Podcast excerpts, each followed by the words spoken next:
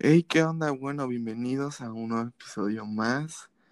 Este, este, a este episodio donde vamos a hablar sobre un tema en específico. Este, pero primero quiero, bueno, mi nombre es Alex. Buenos días, buenas noches, buenas tardes, en la hora que sea que nos esté escuchando. Primero, antes de empezar con el tema, quiero introducir a un invitado que tengo el día de hoy. Este, bueno, eh, invitado, ahora sí que preséntate. Eh, buenas, eh, mi nombre es Ricky y es un placer estar aquí de, invitado. Muchas gracias. Sí, qué bueno que estás aquí, nos alegra que estés aquí. Bueno, vamos a empezar como un poco a, hablar del tema del día de hoy. Este, en específicamente vamos a hablar de una anécdota que pasamos, de hecho, Ricky y yo. es una anécdota tanto, o sea, es como una anécdota que podemos recordar mucho. Este, bueno, eh, empecemos con la anécdota, con el anécdota. Este, el, bueno, todo empieza, este, en un viaje.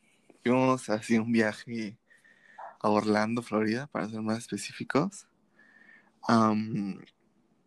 y bueno, era un, un, viaje muy padre porque íbamos a ir a Disney. Bueno, fuimos a Disney y pues estuvimos como, o sea, el viaje, hubo algunos como problemas en el viaje, pero como que casi perdamos el vuelo. o creo que lo perdimos. yo me acuerdo de eso, estuvo bien. sí, y bueno, en la anécdota, bueno, estamos en el aeropuerto, me acuerdo muy bien. Mm, creo que estábamos esperando al avión y pues había en el aeropuerto como unas teles chiquitas, este, donde estaban las noticias. Y ya, ya sabíamos antes de esto, pero viendo las noticias ahí del aeropuerto supimos más que un huracán iba a pasar por Orlando. O sea, estaban como casi diciendo de, ah, va a pasar por Orlando y así. Y justo en el lugar donde íbamos a estar. Y la verdad es como que sí nos sacamos de onda, ¿verdad, Ricky? O sea, como que nos, no sé, como que, no, o sea, sí nos estamos, dijimos como que íbamos a ser en medio de un huracán, ¿no? Sí, porque eh, la, neta ya dije, chale, sí pasará o no pasará, porque ya, ya ves que, que luego pues se, o, se disipan o se desvían y, o sea, yo dije, ay no, pues que no pase porque pues qué íbamos a, qué, qué, qué, o sea, qué íbamos a hacer en caso de, huracán en un, en un lugar donde pues no somos de ahí.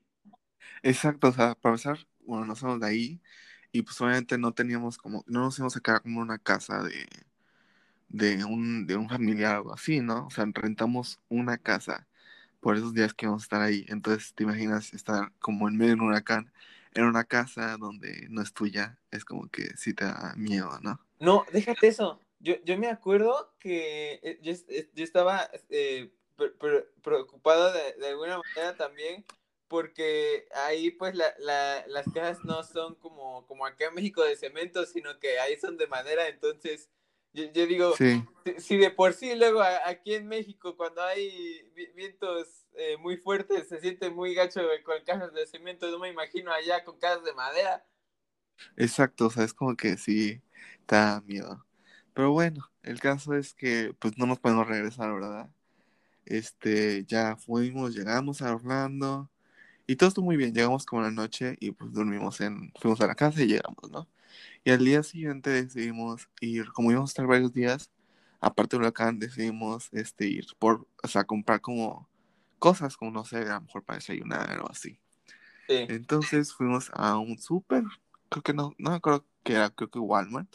Sí, era un Walmart. Este, y llegamos y había mucha gente, pues porque obviamente por esto de todo el huracán, así, ¿no? Las famosas compras de pánico.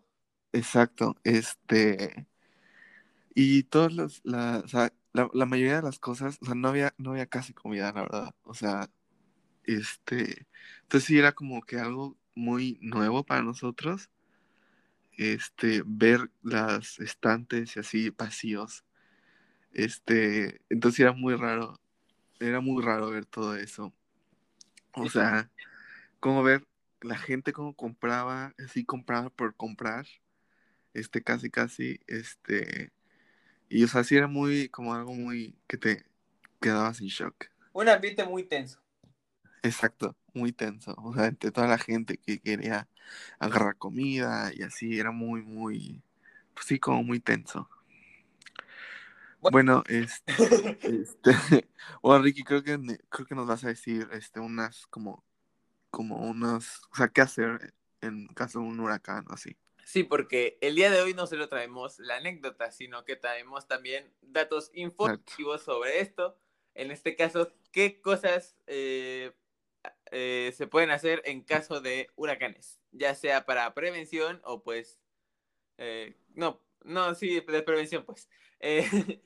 como primero tenemos, por ejemplo, el tener un kit de emergencias donde puedes tener alimentos con agua, radio,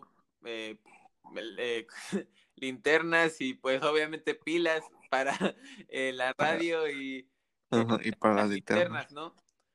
pero en, en, la parte de la comida, eh, en, en, esto implica mucho también lo de las compras que habías mencionado, porque hay que tener mucho cuidado con qué es lo que van a comprar, porque tampoco quieren comprar de más, ni quieren comprar poco, porque obviamente si compran de más, eh, se les puede echar a perder mucha comida.